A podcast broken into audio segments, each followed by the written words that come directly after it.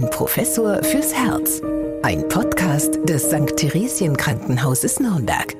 Wieder einmal begrüßen wir Sie sehr herzlich zu unserem Podcast Ein Professor fürs Herz. Mein Name ist Anja Müller und ich unterhalte mich auch heute wieder mit Professor Dieter Ruppers, Chefarzt der Medizinischen Klinik für Kardiologie und internistische Intensivmedizin am St. Theresien Krankenhaus Nürnberg. Ja, Herr Professor Ruppers, heute sprechen wir über kleine Geräte mit großer Wirkung, nämlich Herzschrittmacher und Defibrillatoren. Werden die denn bei Ihnen im St. Theresien Krankenhaus auch eingesetzt? Liebe Frau Müller, erstmal ganz herzlichen Dank, dass wir wieder zusammen sein dürfen und uns heute über diese kleinen implantierbaren Computer unterhalten können. Tatsächlich implantieren wir im St. Theresien Krankenhaus äh, schon seit vielen Jahren, ich möchte sogar sagen Jahrzehnten, Herzschrittmacheraggregate. Das hat also eine äh, relativ große Tradition bei uns. Und seit äh, drei Jahren circa implantieren wir eben auch Defibrillatoren bei uns im Haus. Also wir wollen ja diesen Podcast so in zwei Teile aufteilen. Teil 1 Herzschrittmacher, Teil 2 Defibrillatoren. Die Frage erstmal, wann muss ein Herzschrittmacher eingesetzt werden? Nun, ein Herzschrittmacher ersetzt gewissermaßen die ja, Taktgebung des Herzens und die Leitung des elektrischen Stromes. Unser Herzschlag wird ja angetrieben durch elektrische Impulse die sich dann über den Herzmuskel verteilen und dazu führen, dass der Herzmuskel eben sich kontrahiert und das Blut auswirft. Und da gibt es jetzt Störungen auf mehreren Ebenen. Einmal kann dieser Taktgeber sozusagen das Elektrizitätswerk des Herzens, der sogenannte Sinusknoten, der kann entweder ausfallen oder einfach müde werden. Im höheren Alter zum Beispiel kann das passieren, dass der Taktgeber müde wird und dann eben äh, Unterstützung von außen oder von extern benötigt. Oder aber die Reizleitung ist behindert. Kann man sich genauso vorstellen wie den Lichtschalter, den man in der Wohnung findet. Man äh, hat dort auch Kabel, Leitungen eben, die zur Lampe führen. Und wenn diese Kabel Schaden nehmen, weil eben Alterungsprozesse eingetreten sind oder andere Ursachen, die dafür verantwortlich sein können, dann kann diese Erregungsleitung nicht mehr geordnet stattfinden und das Herz schlägt dann zu langsam oder im Extremfall eben setzt das Herz auch aus. Und diese Schäden im Reizleitungssystem kann man mit einem Schrittmacheraggregat sehr elegant überwinden. Und in welchem Alter sind die Patientinnen und Patienten normalerweise, die einen Herzschrittmacher bekommen? Die meisten Patienten sind natürlich ältere Patienten oder auch sehr alte Patienten. Nach oben gibt es keine Grenzen, was die Schrittmacherimplantation betrifft. Es sind nun mal häufig degenerative Erkrankungen, altersbedingte Erkrankungen, die solche Schrittmacherversorgungen notwendig machen. Aber es gibt tatsächlich auch sehr junge Patienten schon, die einen Schrittmacher benötigen. Es gibt manche angeborene Herzfehler, die einhergehen mit Störungen der Erregungsbildung oder der Reizleitung.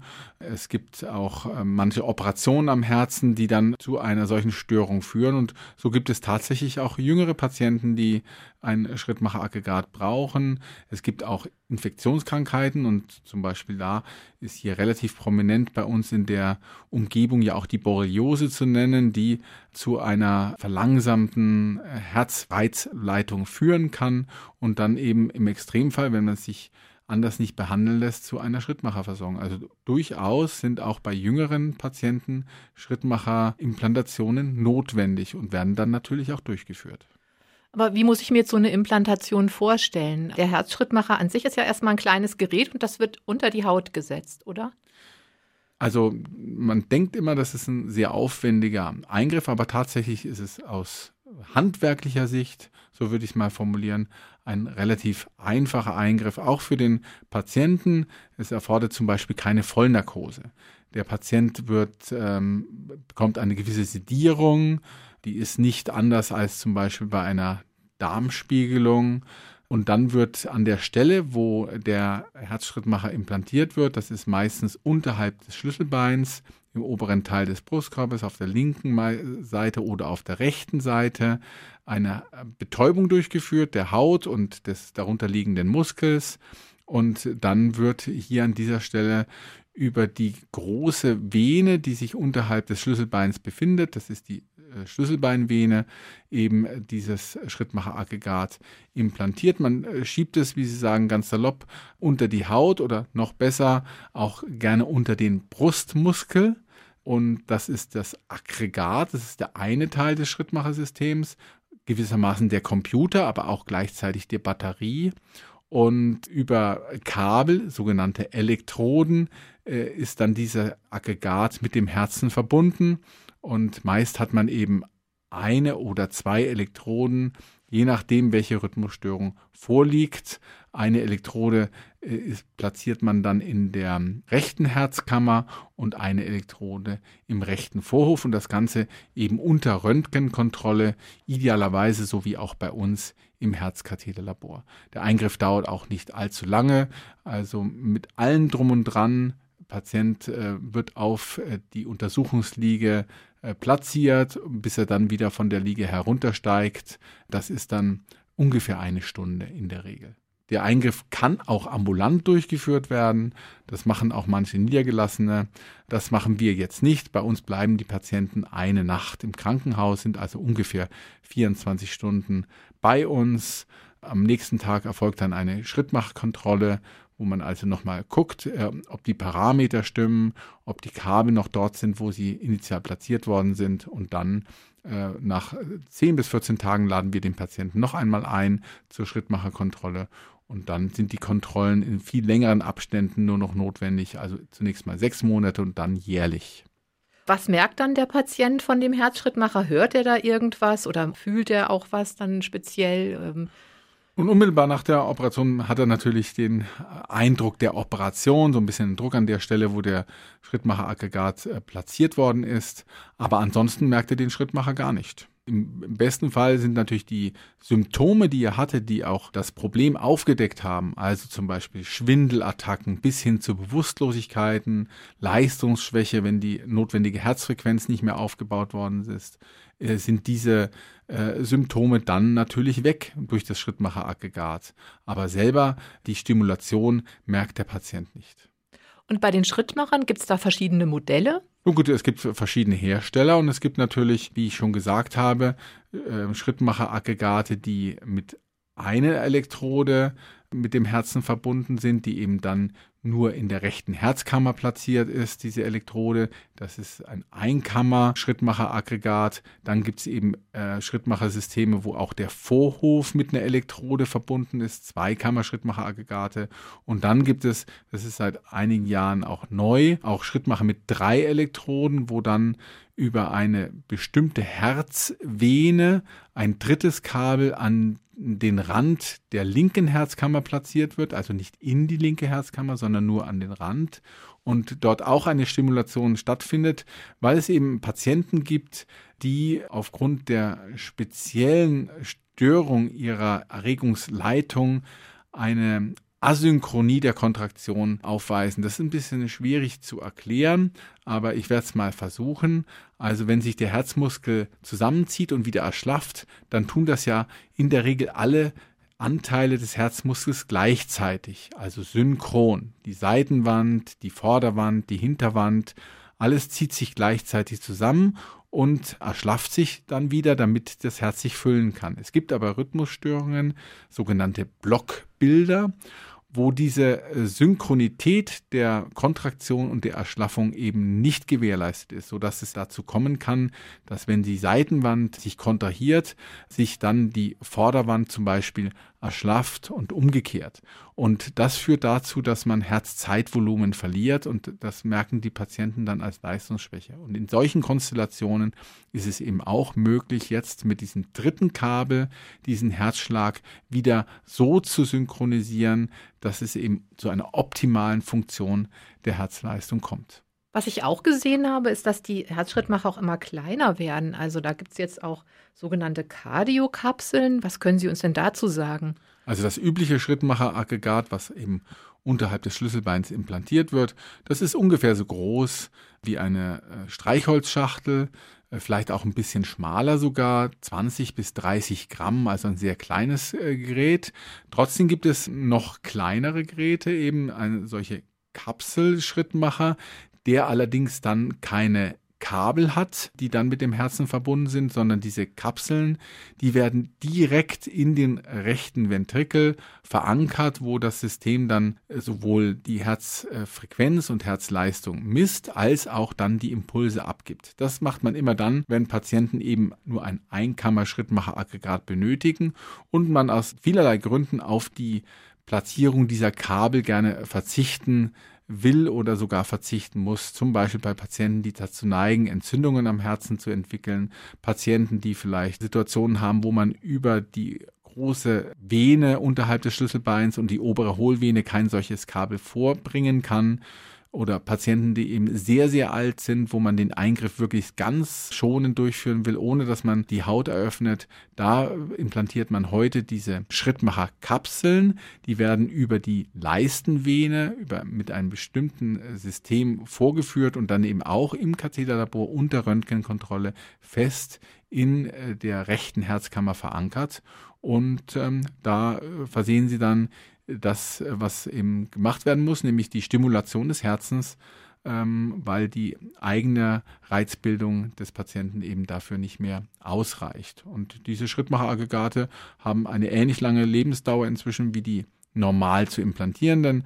Also Sie können ungefähr davon ausgehen, dass Sie heute nach zehn Jahren ein solches Aggregat wechseln müssen und das gilt eben auch für diese Schrittmacherkapseln. Das heißt also, nach zehn Jahren ist dann auch so die Batterie dann leer oder ist die vorher schon verbraucht? Also weil, weil ich gelesen hatte, der erste Herzschrittmacher, den gab es ja 1958, aber der war schon nach einem Tag kaputt. Aber die heutigen Geräte halten natürlich länger. Aber äh, heißt das, man muss auch zwischendurch einen Batteriewechsel machen oder hält die Batterie dann auch so lange wie das Gerät selbst? Also das Aggregat dieses 20 bis 30 Gramm schwere Kästchen, was man eben implantiert unterhalb des Schlüsselbeins, das ist gleichzeitig Computer und Batterie. Und es hängt natürlich ein bisschen davon ab, wie viel ein solcher Schrittmacher arbeiten muss. Muss er jeden Herzschlag sozusagen ersetzen, der sonst ja von dem normalen Reizbildungssystem des Herzens übernommen wird, oder muss er nur ab und zu eingreifen, nämlich dann, wenn äh, das vorübergehend eben erforderlich ist. Also das ist ähm, der Unterschied und bei Patienten, die eben häufig oder immer stimuliert werden müssen durch das Schrittmacheraggregat, da ist möglicherweise die Batterie nach acht Jahren verbraucht. Es gibt aber auch durchaus Aggregate, die äh, 16 Jahre halten. Man muss dann, wenn die Batterie eben leer ist, äh, dann muss man sie austauschen. Das ist dann ein relativ einfacher Eingriff, denn die Kabel im Herzen, die kann man belassen.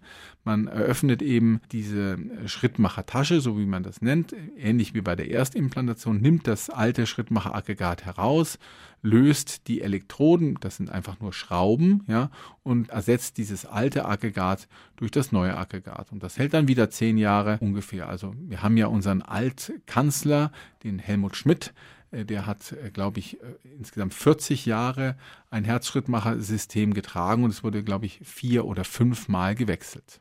Aber man muss jetzt nicht befürchten, dass das Gerät plötzlich nicht mehr funktioniert, weil die Batterie leer ist. Also Dafür gibt es ja eben die Kontrollen. Also in jährlichen Intervallen werden diese Schrittmacher abgefragt. Das läuft ungefähr so. Der Patient kommt ambulant und dann wird auf die Haut, wo der Schrittmacher eben platziert wird, ein Art Telefonhörer aufgelegt, worüber dann über Funk der Schrittmacher ausgelesen wird und neben Informationen zum Beispiel der Häufigkeit der Stimulation gibt es eben dort auch eine Information der Batterieleistung, also wie viel Laufzeit unter der jetzigen Funktion noch anzunehmen ist. Ne, das sagt er dann 6,7 Jahre oder 3,2 Jahre.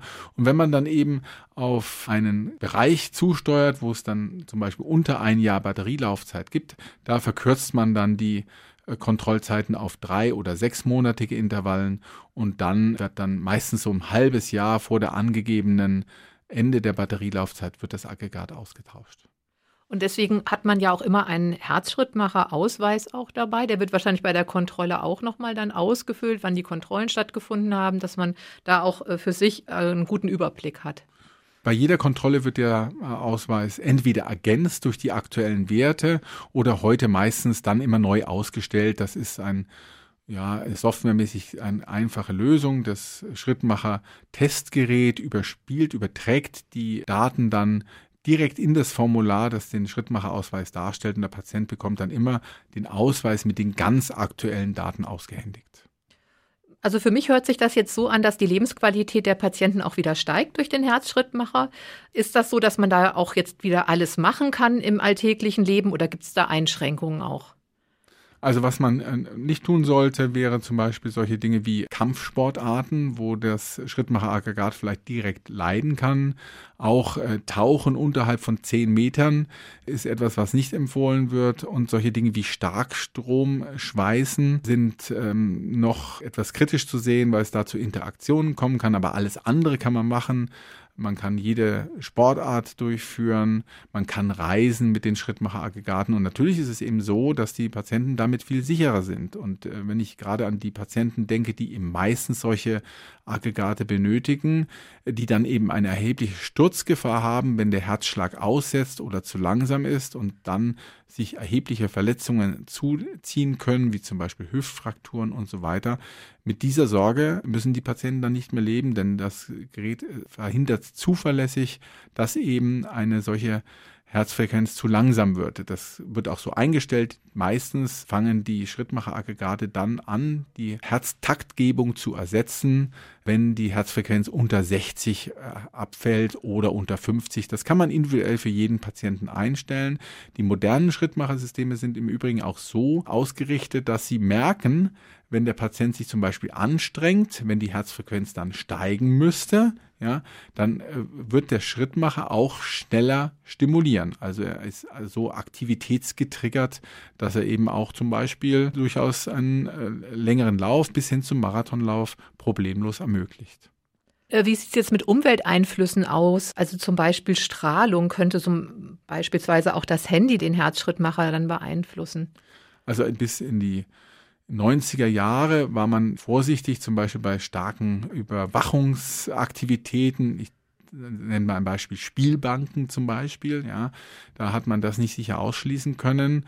Und auch mit dem Handy war man äh, lange Zeit vorsichtiger. Heute ist es so, dass da eigentlich keine nennenswerten Interaktionen zu befürchten sind.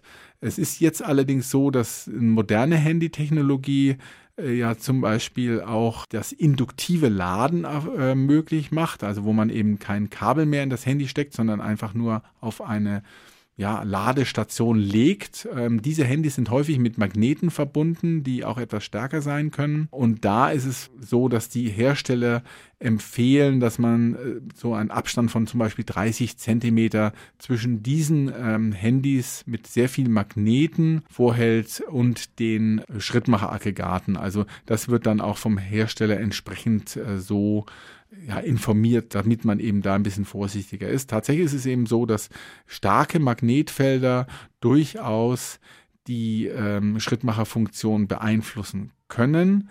Das hat man allerdings zum Beispiel im medizinischen Bereich auch inzwischen adressiert. Also Menschen haben ja häufig auch äh, die Notwendigkeit, dass sie andere Erkrankungen mittels Kernspintomographie untersuchen lassen müssen, Hüfte zum Beispiel, also orthopädische Fragestellungen, aber auch neurologische Fragestellungen, wenn es um Durchblutungsstörungen im Gehirn geht. Also die Kernspin-Untersuchung ist ja eine sehr wichtige Untersuchung bei uns in der Medizin. Sie geht ohne Strahlenbelastung einher, aber mit Magnetfeldern. Und das war früher sozusagen ein No-Go für Schrittmacherpatienten, weil man eben Angst hatte, dass die Schrittmacherfunktion nachhaltig gestört wird. Moderne Schrittmachersysteme heutzutage sind eigentlich alle MRT tauglich. Das steht auch auf den Schrittmacherausweisen mit drauf und auch auf dem Gerät. Und so sind diese Untersuchungen problemlos auch mit Schrittmacheraggregaten möglich. Allerdings sollte das dann vorher und nachher jeweils durch einen entsprechenden kardiologischen Kontrolluntersuchung äh, begleitet werden. Ja, ich möchte nochmal zu einer immer wieder gestellten Frage kommen, nämlich was passiert am Lebensende mit dem Herzschrittmacher? Also da ist immer die Befürchtung, da äh, schlägt dann das Herz einfach weiter und man wird dann eventuell an einem friedlichen Tod gehindert. Ja, die, die Befürchtung haben tatsächlich viele Leute und deswegen ist es auch wichtig, dass wir diese Frage hier in dem Podcast bewegen. Äh, das ist nicht so. Also einmal im Sterbeprozess kann der Schrittmacher erkennen, dass eben der Patient verstorben ist oder verstirbt. Das kann er messen anhand der Aktivitätsparameter, die er eben so aufzeichnet. Das ist mal das eine. Und das andere ist eben, dass selbst wenn der Schrittmacher noch eine Aktivität abgeben würde, das Herz nicht mehr antworten würde. Das nennt man elektromechanische Entkopplung. Insofern ist diese Angst äh, für den Patienten eigentlich etwas, was man ihnen mit ganz äh, hundertprozentiger Sicherheit nehmen kann. Also ein, ein nicht sterben können mit einem implantierten Schrittmachersystem ist nicht denkbar. Aber trotzdem muss der Schrittmacher nach dem Tod entfernt werden. Ja, Schrittmacheraggregate müssen dann vor allen Dingen entfernt werden, wenn die Patienten sich für eine Feuerbestattung entscheiden, weil innerhalb dieses Krematoriums diese Schrittmacheraggregate explodieren können. Da gibt es allerdings auch unterschiedliche Vorgaben. Manche sagen, es betrifft nur Schrittmacher, die vor 2010 hergestellt worden sind. Andere ähm, machen das grundsätzlich. Also diese explodierenden Aggregate im Rahmen der Einäscherung, die können ein Problem darstellen, sodass das vorher, wenn also ein Angehöriger mit einem Schrittmacheraggregat verstirbt, muss der Bestatter normalerweise mit dem entsprechenden Krematorium Rücksprache nehmen und dann äh, wird entschieden, ob man dieses Aggregat entfernt. Das ist in der Regel sehr einfach, genau wie eben auch bei dem Schrittmacherwechsel beim Lebenden. Man muss ja nur das Aggregat entfernen und nicht die Kabel. Das wird dann häufig einfach mit einem hautfarbenen Pflaster wieder zugeklebt und ähm, dann passiert jetzt auch innerhalb des Bestattungsprozesses äh, nichts, was man nicht erleben möchte. Also es ist äh, tatsächlich ein Risiko, was über die Lauf der Jahre mit den immer kleiner werdenden Aggregaten, äh, ich meine, als ich mit der Medizin angefangen habe, war die Größe noch ähm, eine Zigarettenschachtel. Jetzt sind wir schon bei der Streichholzschachtel angekommen, äh, ist das Risiko auch hier deutlich geringer, als es früher war. Ja, aber wenden wir uns wieder dem Leben zu. Stichwort Defibrillator, also die zweite Geräteeinheit sozusagen, die wir heute besprechen wollen. Erklären Sie nochmal den Unterschied zwischen Herzschrittmacher und Defibrillator. Ja, das kann man ganz salopp formulieren. Also der Herzschrittmacher macht ein Herz, was zu langsam schlägt, schneller. Der Defibrillator ist dafür da, ein Herz, was zu schnell schlägt, langsamer zu machen. Also das ist jetzt mal ganz grob die Richtung, wohin es geht. Beim Defibrillator ist es eben so, das kennt man ja auch aus den Fernsehen. Es gibt Patienten, die haben eine Rhythmusstörung, wo das Herz so schnell schlägt, dass es sich gar nicht mehr füllen kann mit Blut, dass es gewissermaßen einen funktionellen Stillstand hat. Blut kann nicht mehr in die Herzkammer transportiert werden, weil es eben rast, weil es flimmert, unkoordiniert sich bewegt und dann wird auch kein Blut mehr ausgeworfen. Das heißt ein Herz-Kreislauf-Stillstand bei Kammerflimmern. Und da ist es eben so, der Notarzt kommt dann, wenn er so einen Patienten vorfindet und gibt dann von außen einen Stromstoß ab. Und das äh, vermögen diese Defibrillatoren nun von innen zu tun. Vom Prinzip her ist es das gleiche wie beim Herzschrittmacher. Wir haben ein Aggregat und ähm, Elektroden, die zum Herzen führen. Das Aggregat ist ein wenig größer als das Schrittmacheraggregat, weil es eben äh, diesen Stromstoß gegebenenfalls abgeben muss.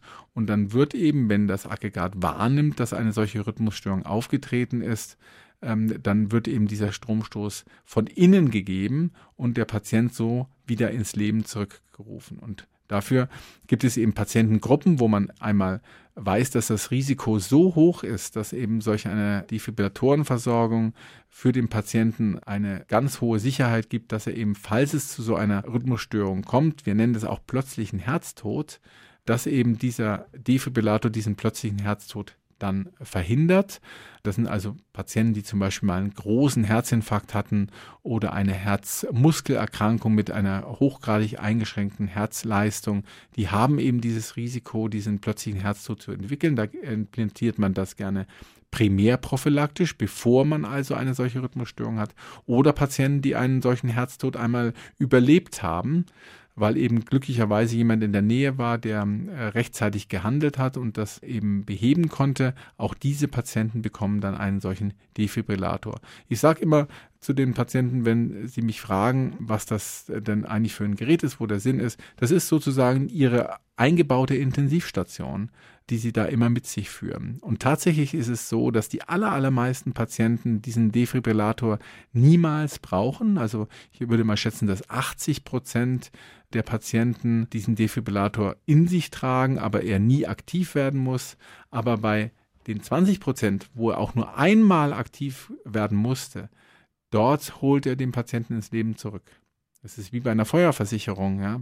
Eigentlich brennt es ja ganz, ganz selten nur, aber wenn man dann doch einen Brand hat, dann ist man froh, wenn man die Versicherung abgeschlossen hat. Und so ist es mit dem Defibrillator auch.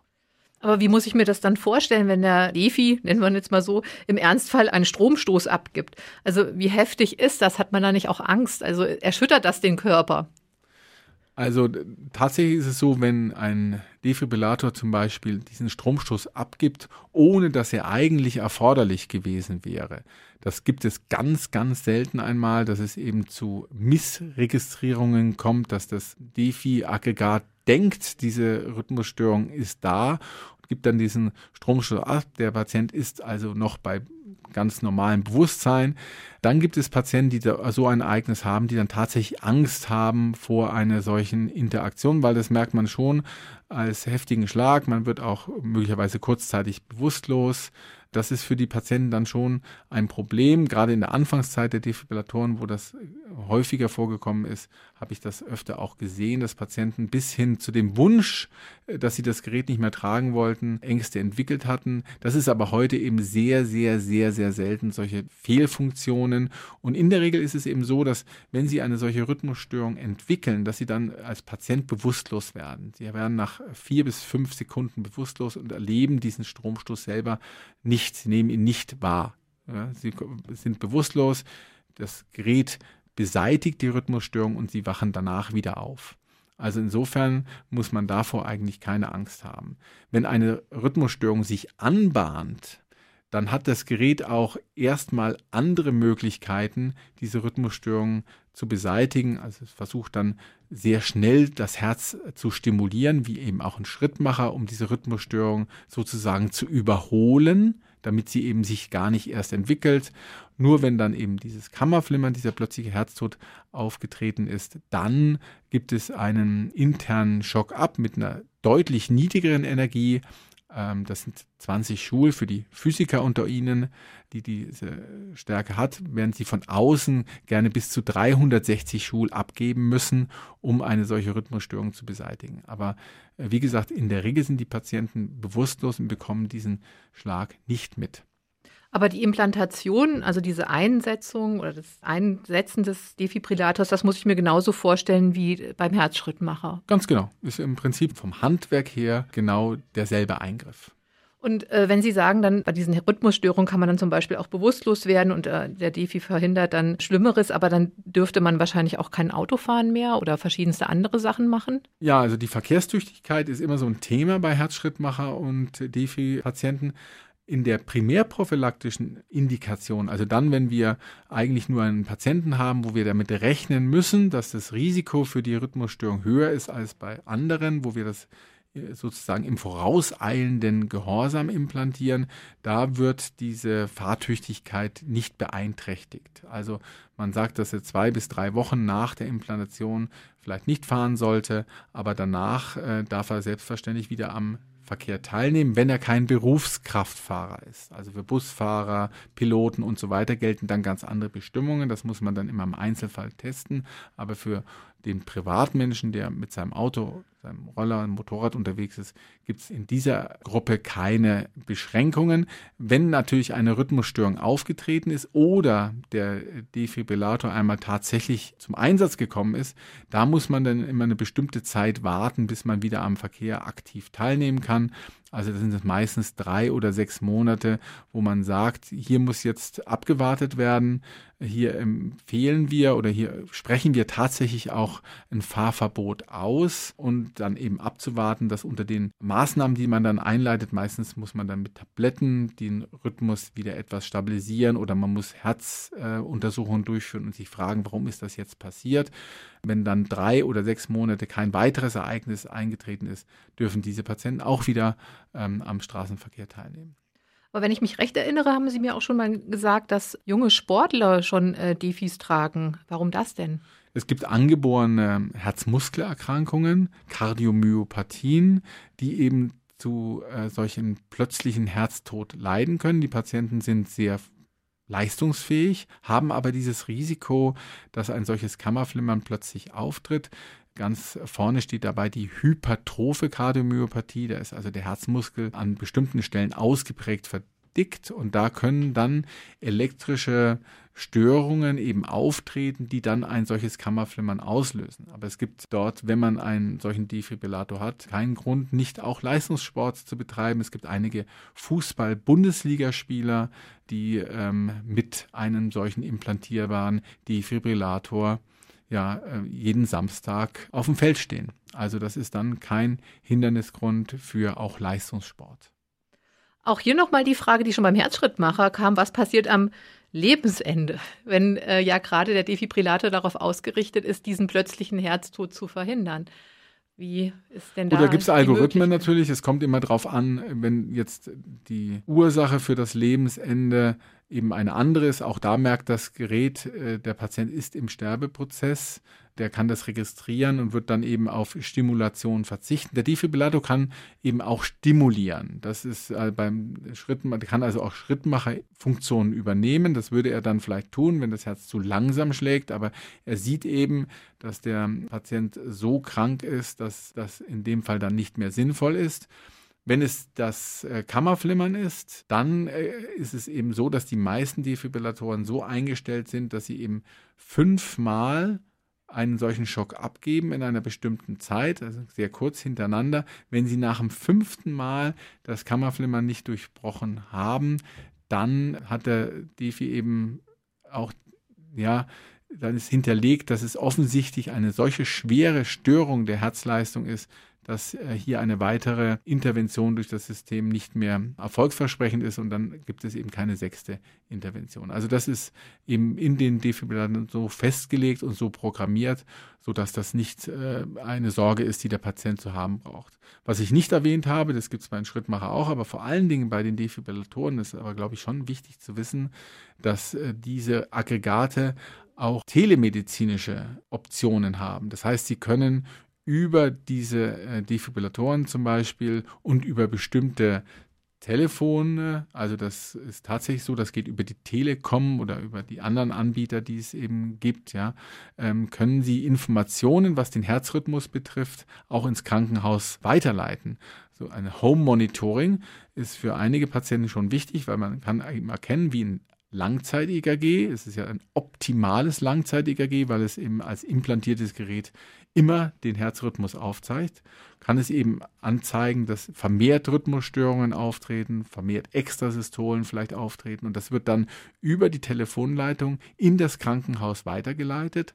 Und der Arzt kann dann frühzeitig reagieren und kann sagen, hoppla, bei dem Herrn Müller treten jetzt vermehrt Extraschläge auf.